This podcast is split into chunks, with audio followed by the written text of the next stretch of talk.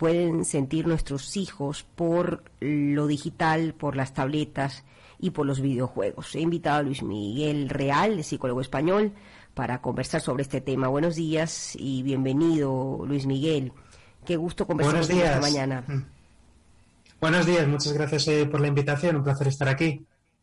Bueno, ¿cómo diferenciar cuando se trata de un entretenimiento sano, si es que lo es, o definitivamente nuestros hijos se obsesionan con el tema de los videojuegos, con los aparatos digitales, y sobre todo entender en este contexto, bueno, qué puede ser una obsesión cuando les queda muy poco eh, tiempo o oportunidad de interactuar con los demás físicamente por el tema de la pandemia. Claro, por un lado haría especial hincapié en que para definir que una persona pues tenga un problema de adicción o de dependencia eh, es, una, es una elección subjetiva, ¿vale? Primero tenemos que tener en cuenta cuál es el contexto de esa persona eh, y por sobre todo no poner el foco solamente en niños o adolescentes sino también en adultos. Los adultos también juegan a videojuegos. La gran mayoría de adultos del planeta están jugando ahora unos cuantos videojuegos que se llaman WhatsApp. Claro, que se llaman WhatsApp, Twitter, Instagram, etcétera, etcétera. Eh, es decir, eh, ¿qué es un videojuego? ¿Solamente el Fortnite? ¿Es solamente eh, lo que hay en una consola, lo que hay en una plataforma de, de streaming? ¿O son también las redes sociales? ¿Son también las diferentes aplicaciones que utilizamos en el día a día? Para definir si una persona está teniendo un problema o no, tenemos que preguntarnos, ¿está, eh, ¿está perjudicando pues, mm, su conexión con el resto de responsabilidades de la actividad diaria? Si, por ejemplo, el tipo que dedica a los videojuegos o cualquier otra actividad está entrando en conflicto con pues, sus responsabilidades en el trabajo o responsabilidades en clase, estudios, etcétera, sí que podemos decir que hay un problema, porque la persona es consciente de que está dedicando demasiado tiempo o más tiempo del que necesita a los videojuegos y que le está costando controlarlo. Pero sobre todo no puede ir foco solamente en los adolescentes o los niños, sino también en los adultos. No es, no es cuestión que los videojuegos o cualquier otra aplicación sean peligrosas de por sí, sino que es la manera en que introducimos a nuestros hijos a esas plataformas. Porque si, por ejemplo, prohibiésemos los videojuegos, también tendríamos que prohibir el WhatsApp o, el- o Twitter o muchísimos tipos de aplicaciones que consumen, sobre todo también adultos. Ahora, ¿está estipulado un tiempo ah, normal?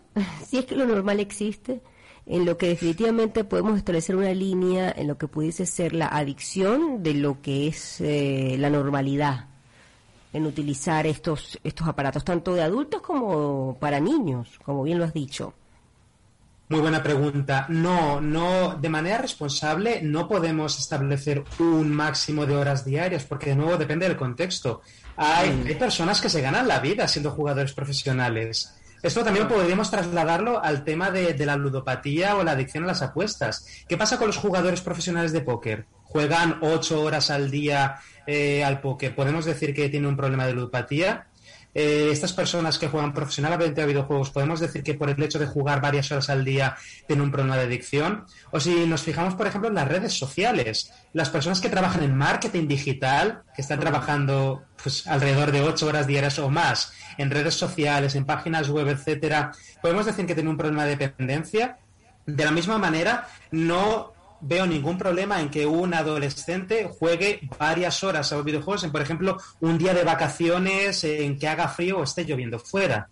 De nuevo, tenemos que fijarnos en si entra en conflicto con sus responsabilidades diarias. Si, por ejemplo, vamos a imaginarnos que estamos hablando de un adolescente de pues 13 años que tiene que ir a la escuela, al instituto, tiene que dedicar cierto tiempo diario, semanal a estudiar, a pues hacer deberes, tareas, etcétera eh, habrá que hablar con, eh, con, ese adolescente y llegar a un acuerdo, negociar y preguntarle a ese adolescente cuánto tiempo crees que necesitas para dedicar a tus estudios y que los videojuegos no entren en conflicto. Porque si, por ejemplo, entre semana, ¿no? Pues este adolescente de 13 años o sea, si hablamos de que está jugando cinco horas diarias a los videojuegos, en ese caso concreto, en ese contexto específico, podríamos decir probablemente va a entrar en conflicto con sus estudios, ¿no? Porque o va a tener que faltar a clase o no le va a sobrar tiempo para hacer deberes. Pero no deberíamos prohibirle dedicar tiempo a los videojuegos, porque los tiempos cambian, es simplemente eh, un modo de entretenimiento más que, de nuevo, no solamente adolescentes, los muchísimos adultos eh, también disfrutan de ello. Sobre todo lo importante es tener una conversación con los hijos y hacerles partícipes de la decisión.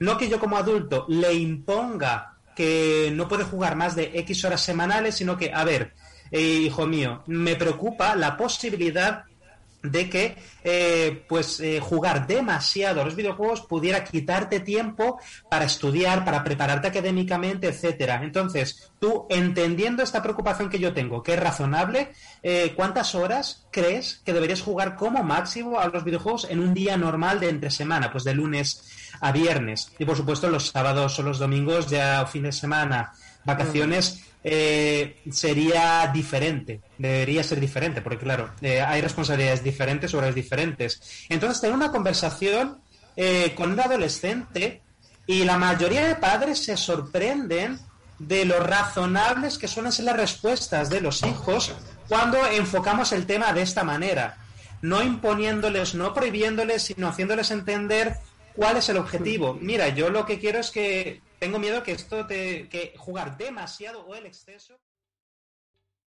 ¿Te está gustando este episodio? Hazte fan desde el botón Apoyar del podcast de Nivos. Elige tu aportación y podrás escuchar este y el resto de sus episodios extra. Además, ayudarás a su productor a seguir creando contenido con la misma pasión y dedicación.